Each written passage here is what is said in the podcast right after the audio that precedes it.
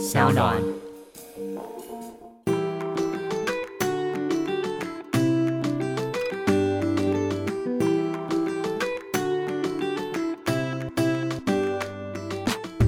欢迎回到艾比爱公威，今天又是世界玩家旅行了。嗨，大家好，我是主男你不是有你自己的 slogan 吗？什么主男什么熊高威哦，大声点。听不见。跟一下，观众现在都知道了，他们会自己帮我接。我们今天呢来到了南法的下集。上一集跟大家聊的比较是，呃，大家通常会很常去的尼斯啊，然后，哎，只有尼斯对不对？我像你只聊尼斯而已哦，马赛我们有说吗？如果没有说的话，我提醒大家，马赛可以喝鱼汤哦。只要喝一趟好马赛讲完喽是是？我们呢，南法后面下集今天要跟大家分享的是，我自己觉得感受很深很深的是，因为我们这一次的世界玩家旅行很大的重点就是在南法，因为它对我来说是一个心中的梦幻清单景点。那时候我们两个人在讨论什么地方的时候，我就是坚持。很明确的，就是南法，不是法国，也是南法，而且又是在这个季节，就是可以看薰衣草。刚刚有那个合音，再次可以一起看。我不知道听众知不知道，不是有没有发现我不想要跟你，我不想接。我不知道听众有没有发现，我们现在的音质跟稳定度很高，是因为我们现在回到专业录音室录音了，所以我现在等于是跟他面对面。平常我们是躲在一个小地方，像上一集是在船上监考前，不用看到他本人不知道大家有没有。听到那个船的那个声音？我们后来剪辑师跟我们说的时候，我觉得很酷。你说他有听到船的声音是不是？对我一直不想跟大家说，就是中情局都这样录音，很特别。你们只是听后面有几个哒哒哒的声音，是我们传递的一些秘密小讯息。但他就已经很认真把它剪掉，你现在想要弄他是不是？大家如果对我们上一集的那个杂讯有点那个反感的话，真的很就不要留言，我们知道。谢谢我们现在回到专业录音室了，今天的声音会呈现非常完美的给您。大概九十分了，如果要说南法的普罗旺斯，哦，这不是剪辑师剪的，是我自己剪的。如果要说南法普罗旺斯，真的是我人生中的清单呢，因为我从以前到现在飞的时候，第一是因为它。很有季节时间的限定嘛。第二是因为那时候担任空服员的时候是没有飞法国的，甚至你不用想到要到南法去，因为它实在太遥远了。在那边的交通通常都是要开车，然后我那时候的旅行从来没有想过开车可以玩这件事，我都是用搭公车啊、搭火车。所以这次的清单，我想到既然有一个人愿意当这个驾驶，愿意陪我去旅行，我一定要把我这个私心的心愿放进去。你呢？你一开始对南法普罗旺斯有什么想法吗？不好意思，我刚才在等你讲“薰衣草”三个字的时候要合音。我自己本来就很喜欢薰衣草，因为我小时候那个家里哦，你好像说你自己很喜欢闻薰衣草味道睡觉。对，因为那个我家奶奶阿婆，她就是从小她都会，她会买干的薰衣草，只是我们是去北海道，然后她会把它自己缝在一个麻布袋里面，然后放在枕头旁边。所以我从小睡觉的时候，我都会闻那个味道睡觉。真的然后我自己也会有一个小小的薰衣草袋，我吧从来不知道这件事哎、所以该不会你现在还有小小小薰衣草袋吧？没有，就他弄丢了以后。但一般的时候，对我口袋里面都会放一些薰衣草，所以我本来就很喜欢薰衣草。但是我以前都一直说是去北海道，所以我一直也很向往说，哎、可以去普罗旺斯看看，因为听说普罗旺斯的薰衣草也是非常厉害。嗯，这边我必须说，其实对于看薰衣草田这件事情呢，我是已经有那个既定的画面，所以我一直在追求这个心中的画面。然后，所以我因此还去北海道看过一次。但是北海道的薰衣草田，我你有去看过吗？我有去看过，就是他们在正值花季的时候，我那时候不知道，好像没有这么的很大的悸动，跟不是我想象中的那一种很大片，然后满满的薰衣草田的感觉。嗯，所以我这次来到南法的时候，对我来说，我除了期待之外，我甚至把它当做是一个任务。欸你有感觉到吧？我其实一直以来就是对薰衣草它很向往，然后我也觉得很好看，但是的确从来都没有我想象中这么好看。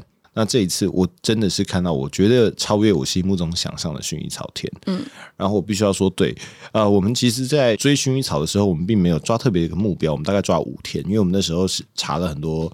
这个呃资料以后，它大概就是五个点，然后我们就想啊，反正这五天我们就是每个点慢慢追，慢慢追，有点像在追追太阳一样，然后总会看到一个日落的感觉。夸父是不是？对，所以其实我们也真的就照着这个行程跑，而且结果我们跑完了，我们其实都没有看到我们很喜欢的。然后我们那时候是说服我们自己，就说啊呀，就是说季节应该说我们跑到一半吧。我们跑完了，我们已经跑完了，难怪我那天晚上这么失落。失意的人，他现在我们来帮助他回想起来，我们其实是要移动到下个地方了，然后他就一直很失落，然后他就开始查 IG，他说：“哎、好像有人看到这一片，哎、我们怎么没有看到这一片？”于是呢，我们已经开离了三个小时的车程吧。嗯我们那一天我们就决定当下拉回去上一个景点。我们就要开回去，对，我们就开回去。我们我们没有开去，我就开回去，然后他刚好在他刚好在车上，他就跟着我一起开回去。干嘛这样？我有帮你加油打气啊！对，所以我们一路上的油都很满，很棒，开心。我觉得很值得，就是我自己真的觉得还好，我们有做这件事情，是因为其实我们出发前就很想看，然后其实我们到呃抓的那四天也没有看到，它其实有点稀疏嘛。因为我真的觉得看薰衣草，你想要看满开，非常非常的满满的，它是非常靠运气的，因为它的季节差异。它很容易就会完全就不是这么的盛开，对因为你那种尤其是大自然的东西，你不可能要求它这个时候要开给你看，这个时候要谢给你看。对对对对对啊，所以那时候前几天的时候没有的时候，我是真的超级失落的、而且我们在路上还问了很多，就还问朋友啊，就是每个人讲的方向，其实我们往那边看都没有看到。我我这边必须说，不知道是我们真的没有做了很仔细的功课，还是网络上的功课很多真的都是五六年前的。所以其实季节性，现在地球变迁这么严重，所以每一个地方的薰衣草花开的季节跟它的景完全都不太一样，我们根本追不到我们想象中的那种薰衣草田。但是我必须说的是，普罗旺斯的每一个时刻，你只要开车啦，就是你在乡间小路，你只要打开窗户，空气中满满的薰衣草香气，而且它的香气不是那种薰衣草精油那种让你鼻子很不舒服的香气哦，它不是假的薰衣草精油香气，它是很自然，然后。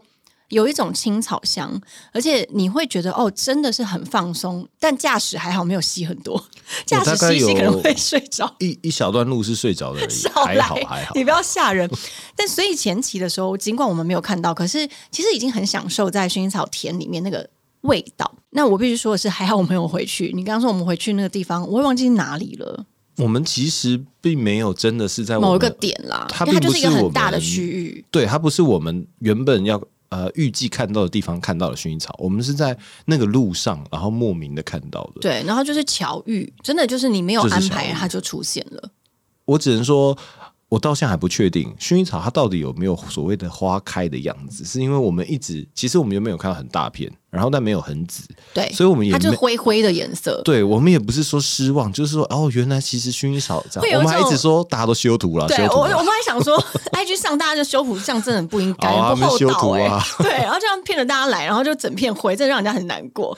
对，而且天气其实好的时候，我们说怎么好像有点稀疏啊？对啊，修图的修图，对，但后来我们真的有看到，就是很密整集片的，然后天气也开始慢慢变好的时候，它的那个阳光下照耀的那个薰衣草田，它是很漂亮的紫色，而且它是有鲜紫色，然后也有这种暗紫色，可是反正就不是灰色，就是对，普通的薰衣草真的很大片，就是看不完的，哦，对，它是延伸到很远很远的地方。嗯，然后蜜蜂很多，对，大家不要看着照片看起来，嗯，很很很开心，然后很美好。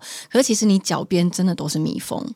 然后大家也千万不要闯入私人的薰衣草田，因为我觉得那是非常没礼貌的事。嗯，因为其实很多人他他们自己都会有自己的私人的种植的领域，然后门口它其实会放栅栏跟有点像禁止的警告。那我自己觉得这种东西，你就真的不要冒险，或是为了拍照而做，你就是远远的观赏就好，千万不要误入这种地方。它其实那个地方，我觉得看起来就是不能进去的。对，对，然后因为他们都在路边，所以呃，你会突然看到一个一小块好像可以停车的地方的那种地方，就是可以去的。嗯嗯。但如果你明显看到它就是围着啊，或者它看起来是私人地方，那就是不要进去。对，他们说普罗旺斯南法那边人几乎每个人都会有在种薰衣草。家里都有，好好哦。你家有什么？我家有一片薰衣草田。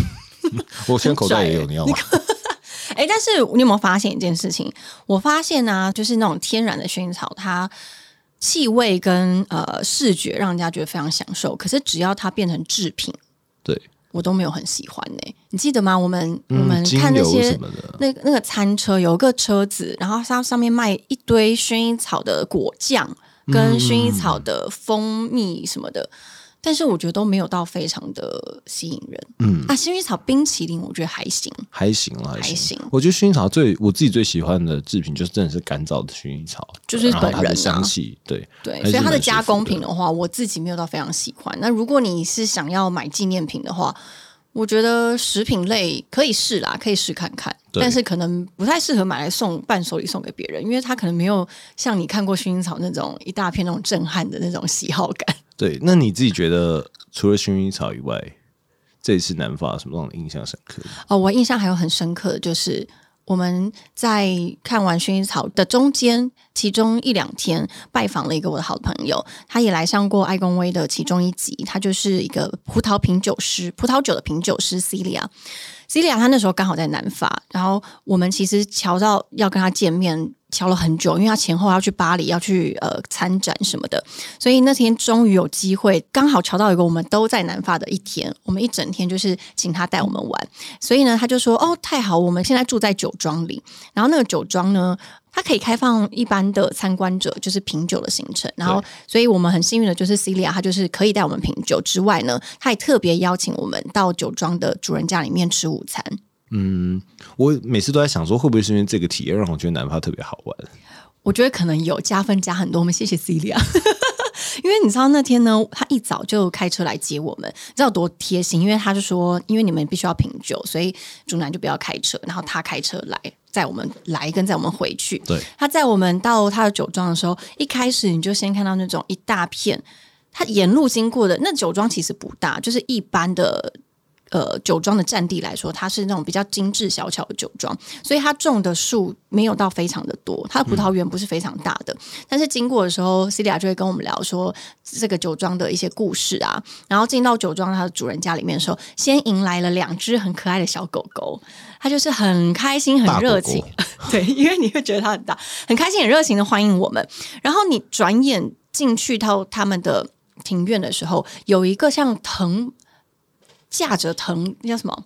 藤井树，藤架就是架一个架，葡萄藤葡萄藤架啦，对。但是是高的，应该不知道什么树。然后它是坐落在整个花园里面，然后他们在花园下面摆了长长的餐桌，上面。放了非常多漂亮精致的餐盘，你就会觉得好像这是一个什么特别的、尊贵的飨宴。然后我还心想说：“哎，西利亚他们今天中午还有客人哦。”就后来他直接就说：“啊，请坐啊，你们就坐在这边，我们中午就在那边用餐。”我想说，原来是准备给我们的。而且我后来发现，这是他们日常就是这样用餐。对他们的日常，我不知道大家有没有看到我的线动，他们的日常不只是用餐而已，他们连用餐的餐盘、餐具都非常的。讲究，你不是说非常的高级，而是他们知道什么东西用什么盘，什么东西用什么杯子，甚至很可爱。我们那时候在刚开始要喝餐前酒的时候，主人还说什么啊？请问用这个小小的杯子可以吗？哎，那杯子超美的，他就说嗯，我们先餐前酒就不先拿。品酒杯，我们就先拿小杯子。就他们很像那种电影，大家有没有看过《简爱》，或是那种就是中世纪的？它就像是那种古堡里面的生活。对对对大家就坐在那边吃饭。嗯，但它其实就是一般的日常，对于他们来说。然后大家就是呃，那个酒庄的主人他还自己做了一大盆的沙拉，嗯，然后里面有他他种的什么样的香草啊，跟他自己摘的什么样的那个沙拉是什么吗？尼斯沙拉。对，那时候我们在尼斯没有吃到这个沙拉。对，那时候我们就觉得太有趣了，太好，我们终于吃到。对，那他亲亲自手自己做的，然后给我们，而且那时候很有趣是。呃，我们我记得我们那时候坐下来，一开始就先吃了一些面包，跟我们自己在市集里面买的一个水果嘛，草莓啊，跟葡萄，还有我们买了一些蘸酱，酱，还有一些小菜吗？对。然后后来他们就说，今天就是呃招待我们，就一起用餐这样子。对。然后就端了一大盆的尼斯沙拉上来，然后吃完以后就。就差不多就没了，就上甜点，上 cheese 了，上 cheese 了。然后我想说，哇，难怪他们都那么瘦哎。但我很喜欢他们，我这样说，我很喜欢他们这样的做法，就是他们其实吃的很简单，他就是吃面包，然后加蘸酱，然后加沙拉，但是他们把它分成餐前，然后主菜。然后甜点，你就觉得这餐吃的很丰盛。对。然后后来回想，其实它就是一盆一碗沙拉，附两片面包，加点起司。你不要把它放在一起。所以呢，我觉得这很棒，这很聪明。对我觉得之后大家在台湾，even 想要减肥的时候，你就把东西都分开来。所以你今天如果有一个三明治，你可以先吃吐司边，然后再吃吐司心，然后最后再吃跟吐司边跟吐司心 分开吃啊，这样才有那种前菜主食。对你就是可以把它拿出来，吃蛋，然后跟蛋黄跟蛋感觉真的超丰盛的。因为那时候他吃完沙拉的时候，我以为就是说接下来会有一个主菜什么的，然后他们，但他就说哦，我们今天主菜就是那个沙拉，然后我说哦这么酷哦，然后哦我觉得还记得他们特别是他的蛋还是分开的，他就说是。他蛋是放在另外一个盘子上，然后大家吃沙拉。水，煮蛋。对，然后他说你们有要蛋的人就自己夹，哇，我突然就觉得好丰盛，但是我就会觉得其实也不会饿哦，是不会。饿，是饱，然后你觉得很丰盛，只是你回想起来就觉得。嗯，好像我就吃了一份大份沙拉而已，可是你觉得很舒服，嗯。那就是我对于南法的感受，就是我觉得他们把生活过得很有自己的步调，很有自己的质感，然后很有自己的节奏。而且永远都不急躁，因为我记得那时候那那个酒庄的主人就在问我们去了哪些地方玩啊，然后他讲英文讲的有够慢慢的，他平常讲话也这么慢，是。他们就很像是一堆树懒的世界吧。树懒更慢。但是你并不觉得他们会让你觉得很觉得很急，对，你会跟着他放慢脚步，然后也会有时间思考你要讲的话再讲出来。对我觉得这个很好，而且我觉得很特别的是，有时候那个外国人跟我们讲英文，然后放慢，你会觉得啊，是不是觉得我听不懂啊，或是觉得刻意放慢啊？就是你会想要加快，或者是说哦，我们可以用一般的语速，但他给我的感觉是很舒服的，嗯他就是讲话就是这样。你要吃饭吗？你还要一点沙拉吗？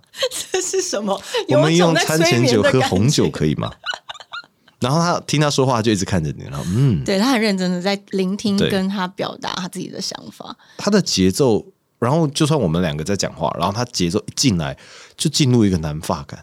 哦，不好意思，我接下来先去工作了，你们可以在这他连要边继续吃去工作也都非常的，他就缓慢的，就是一手拿着吃完的沙拉碗，然后他又把椅子轻轻的推开，说：“不好意思，我要先离开了，我现在有个会议。”这样子，他就是南法。好好绅士，好优雅。其实也是因为那一天的整个享受，就是感受到真正深入南发人的生活的那一刻。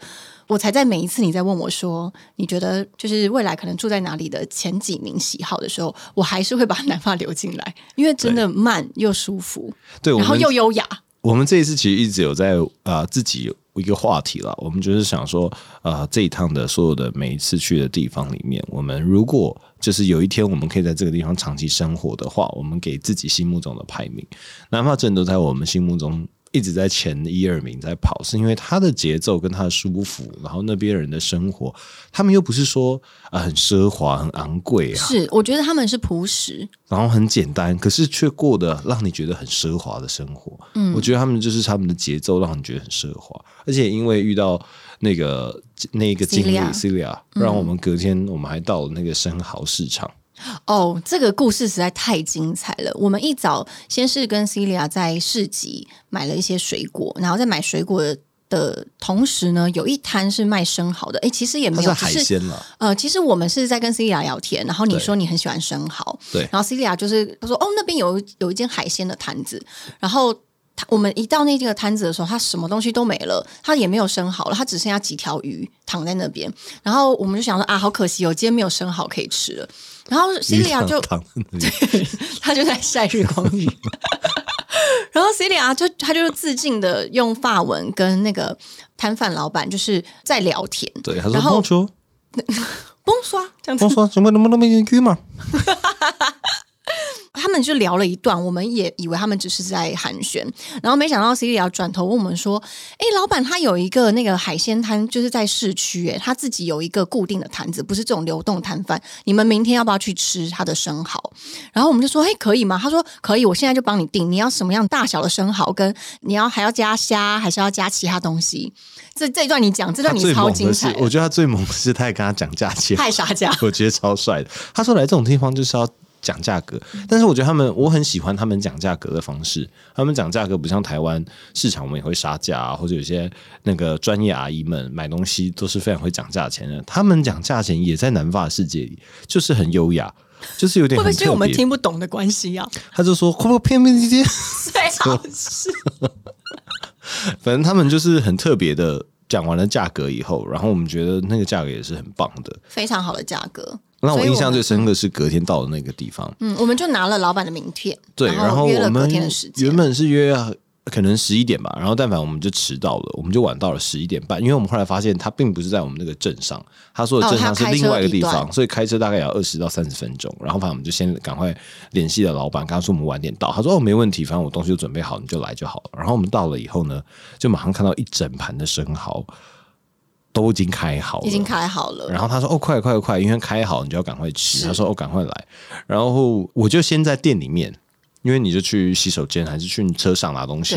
然后那老板超热情，那老板就先，因为他不会法文，哦，这个老板大家要知道，这个老板是完全不会英文文，他只会法文一句都不会。很酷。我们从头到尾真的都不知道在讲什么。但后来有种聊起来的感觉。他一开始就先呃问我要不要吃，然后我就一直跟他说好吃。就是我那时候用我简短的破发文跟他讲，然后他就开始用手比一直。我想说什么意思？啊？然后他说：“我说 OK。”然后他就从后面拿了一瓶白酒，然后他说：“哇，他要开白酒给我，哦那个是开瓶的声音吗？那是要喝酒的声音。”哦，是哦。对，然后后来我们就欧洲人会这样我，们就用手，对他们都很喜欢这样。他们有很多的然后我就 OK，笑哎，然后他后来就一直说，就好像很好吃的样子。然后反正就开了白酒，然后我就说：“哎，你要不要也一杯？”然后但我们就是用我们的手语跟那个这种 身体语言 身体语言聊到极致以后呢，还有一些声响。他就开始想讲话了。然后我们就开始用 Google 翻译聊天。你们之后用 Google 在聊天，我就用 Google，因为我实在太想跟他讲，我就先用 Google 翻译，然后试着念了那段法文，他就很疑惑的看着我你，为什么要这样我就试着再验他用英文慢讲一次，然后后来我就受不了，我就想说啊，直接给他看。然后呢，他就也很可爱的哦。我先说那个老板的手机呃很像是不是智慧型手机，哦，是我觉得很酷的。那老板没有智慧型手机，这是我觉得他们真的够朴实。然后反正他就拿着我智慧型手机，然后我们就开始用 iPhone，然后用 Google 翻译聊天，很特别，很好玩。那你跟他聊了什么？聊了什么？呃，我问他你多大了，住哪里？什么星座？请问你的人类图是什么？没有，我问他，他他先问我说我哪里人，然后我先说我台湾人，这段我们都用讲了。然后接下来我就问他说，哦，你这边大概多久？我说生蚝的季节，然后问他说你刚刚开的是什么？哦，然后我们就讲那个，然后他后来呢，他就很热情的拿出酱，对他从冰箱一直拿很很热情拿很多法宝出来，对，他说这个很好吃，很好吃的意思是，他就跟刚刚那个开喝酒是不一样的。不一样，不一样，喝酒是。我后来才发现，哦，是这个意思。然后反正就拿出酱，问我们要不要吃。然后吃以后就问他这是什么酱，然后他那个酱又是自己做的。然后他们就聊这些东西。然后他问我说：“啊、我问他说，那你有没有去过亚洲啊、台湾啊？”然后他说他一直都在这个镇上啊。然后大概做，反正就聊了很久。我必须说，那时候我一开始还想说，哦、这到底这个生蚝，我觉得很好吃，但我一直以为就是啊，差不多就这个等级，在欧洲吃的话，对，它是我这一趟吃过最好吃的生蚝，真的很厉害，。这句话非常的重哎、但是因为我们结束这个旅行了，所以你可以这样说。对，因为我中间一直期待，我一直以为是都是这样。嗯，对，因为后来其实，在南发这一趟那种精彩的吃生蚝之后呢，你也不停的在尝试世界各地的生蚝，但是那些世界各地的生蚝也都是法国来的啊，呃对，所以在不过他后来最好吃。他说他有开一个品牌给我，哦，有，对对，他最后，而他有开一个那种精品生蚝，他先。讲了一个，然后我那时候不知道他在讲什么东西，对，那那个生蚝就是价格比较高一点，比较高一点。但我觉得有趣，就是比手画脚有趣的地方，大家也要心理准备。当然，就是我们有先谈好了一些呃海鲜的价格，我们要了二十个生蚝啊，十二个虾，对。哦，那都超好吃的。但之后呢，因为他跟主男聊天聊得很开心，我就看到老板一直从 从冰箱拿东西出来，然后最后还开了一个，你光看那个木盒，它是用一个那种很像装红酒的木箱盒对装生蚝，然后他还把那个木盒打开，请你拍下那个木盒的对对对对 logo。对它是有品牌的生蚝，但我们其实不是非常了解，但我有拍下来了。之后后来我问了一下 C D 亚，说我们吃的那个品牌，就是他之后开给你那个是很高级的。我甚至觉得我们之后在其他国家可能要吃都吃不到这个等级。应该都没有。他那个好真的像很好吃吗因为他原来是专门供应给餐厅了。哦然后他最后就剩，他原本我说那再给我四颗，然后他打开他说啊，他就剩两颗还是三颗，不好意思，我说 OK。然后他白酒也是请我们的，所以我们很安心。但最后结账 结账也是蛮价格蛮高的。结对结账的时候还是偏贵的，但是，但是我必须说，这种经验是真的很难得。很有趣。他就现场开，然后嗯现场聊、因为我们真的就是在一个海鲜店里面，然后里面他已经收摊了，里面完全没有人，我们等于是包场，我就坐在他的那种洗鱼的琉璃台上面，对然后吃我们就站在那边了。对，哎，那时候有客人来的时候你在吗？没有啊好，是不是还有个客人来？，对，后来就是有一个客人进来，然后那个老板还很热情的，就是跟他介绍我是谁。怎样？你现在是他的员工了，是不是？他就说：“哎、他是台湾来的。”然后就说：“嗨。”他就说：“嗨。”然后我们就稍微简单聊了一句一两句，然后他就很热情的。那个人英文比较好，我一开始是把他当做翻译机，透过他跟老板聊了几句。后来他要走了以后，以后呢，我们就聊天聊了一半，我们知道拿出手机继续聊。哦，但这个经验对你来说应该特别棒吧？你这么喜欢生蚝，还可以这样产地很有趣直送，对啊，我觉得很有趣。然后那时候我很喜欢的就是，其实对他们来讲，我们就只是一个路过的观光客，一个客人，但是他也而且他也不知道我们在讲什么，不知道我们是谁。对。可是他真的很热情，真的很热情。所以因此，我们回应他的热情，就是回到了车上拿了一双我特别在台湾买的伴手礼，一双筷子，健康快乐的筷子。这是我本来就是带去欧洲，我有带了几双我自己觉得非常值得珍惜的人事物，我想要送他的东西。所以我呢，我回到店里面就把筷子送给老板，然后老板也很开心。那老板很可爱，老板超可爱的，不知道他现在有没有用那个筷子开生蚝了呢？其实他应该可以用那个吃寿司。对，哎，这个可以之后分享。我们还有把这个礼物送给另外一个朋友，然后也是有蛮多好玩的故事。接下来，我觉得在南法对我来说，普罗旺斯对我印象很深刻，吃生蚝对你来说印象很深刻。你还有什么想跟大家分享的吗？我觉得整个南法对我来说就是一个温暖的地方，从它的气温到它的人，到他整整个生活步调，它都是很温暖的地方。我还想到的是，呃，我觉得南发对我们的感受为什么会这么的温暖？是第一，他们大部分的人都不太讲英文，除了那个酒庄老板讲的很好。嗯，我们在呃南发的其中一个旅店，我们订了一个饭店，然后它是一个家族经营的，本来是酒庄，但他现在没有在经营。酒类的事业，他就经营饭店了。之后，我们就订了一个晚上，两个晚上。然后我们那天晚上到的时候已经很晚了，一进去柜台的小姐，柜台小姐她也是他们餐厅的员工，然后他们一句英文都不会讲，你你有印象吗？然后她就是一个有点算有点像是妈妈吧？对，她是妈妈。她说她她，但是她是想尽办法的，想要让我感受到在家一样的感觉。他就是很温和说：“来来来，就是到我房间，呃，不是到我房间，到我带你去你的房间，然后呃，你们有需要什么什么什么再跟我说。”但他们其实英文是完全不行的。他只会几个单字跟你对话，然后但是就是因为在旅行的时候，我们通常都可以抓到彼此都有共同的语言，可是，在南法的时候没有这样子的语言之后，你就会开始其他的感官更放大，你会更关注他的表情，还有更去细心的观察他想要表达什么。所以有没有可能是这样子？我们特别觉得南法很温暖。因为我觉得很棒的是，大部分有时候呃，你可能无法沟通的时候，就会放弃沟通。但我觉得南法让我感觉到的是，我很喜欢的，就是因为很多人都说法国人啊、不会英文啊，然后可能会比较高傲一点啊，或是说有距离啊。但我我之前去巴黎的经验，我是绝对不会，其实他们英文都还不错。但我到前提是他们英文很好啦。对，然后到南法，我感受到就是虽然他们不会英文，但他们非常努力的要跟我们沟通。对，even 啊、我都觉得好了。就是而且不会不耐烦他会跟我讲一件事情，那我就 OK，应该就算了吧。反正我们好像沟通不了的时候，他不会放弃，他会离开，然后拿一个东西回来。嗯我记得好像是啊，我们隔天有去用他的早早餐，然后他的早餐是有两个费用的，一个就是呃一个简单的，然后一个是比较所所谓的丰盛早餐。啊什么的。对，然后我们一坐下，他们就给我们拿了面包，然后给我们选啊，咖啡上了咖啡。然后，但我们一直搞不太清楚哪些东西是给我们使用的，哪些不行的。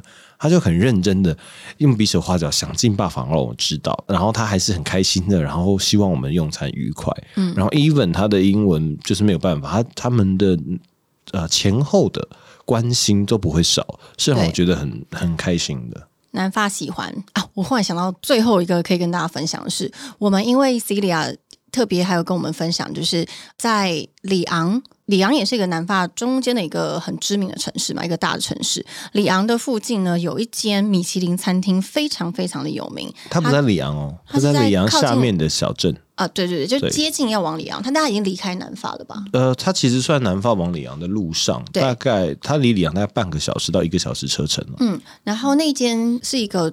米其林主厨，一个女性的主厨 Anne Sophie，她开的一间米其林餐厅。